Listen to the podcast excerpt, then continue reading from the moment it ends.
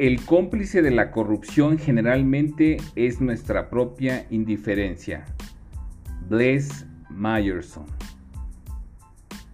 En julio de 2019 se presentó en México, en la Cámara de Diputados, la iniciativa para modificar la Ley General de Salud en materia de etiquetado, misma que fue aprobada posteriormente por el Senado de la República y publicada en el Diario Oficial de la Federación en noviembre de ese mismo año.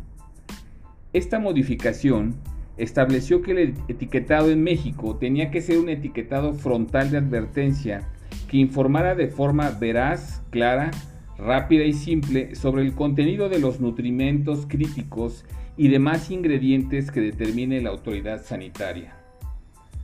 Paralelamente al proceso legislativo, inició el proceso para modificar la norma oficial mexicana 051 sobre etiquetado en alimentos y bebidas, donde estarían definidos los lineamientos para la aplicación de dicha ley.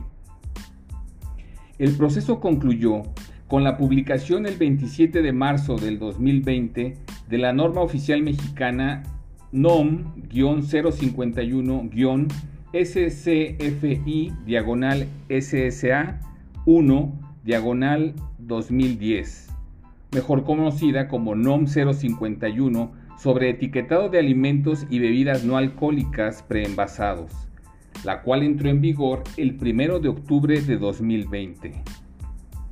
El objetivo de estas nuevas disposiciones jurídicas es brindar al consumidor final información comercial y sanitaria sobre el contenido de nutrimentos críticos e ingredientes que representan un riesgo para la salud en los productos preenvasados.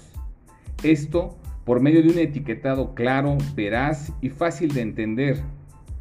Este etiquetado será aplicado a productos de producción nacional o extranjera que se comercialicen en México. El nuevo etiquetado frontal de alimentos consta de cinco sellos octogonales cuando un producto tenga exceso de calorías, sodio, grasas, grasas trans, azúcares y grasas saturadas.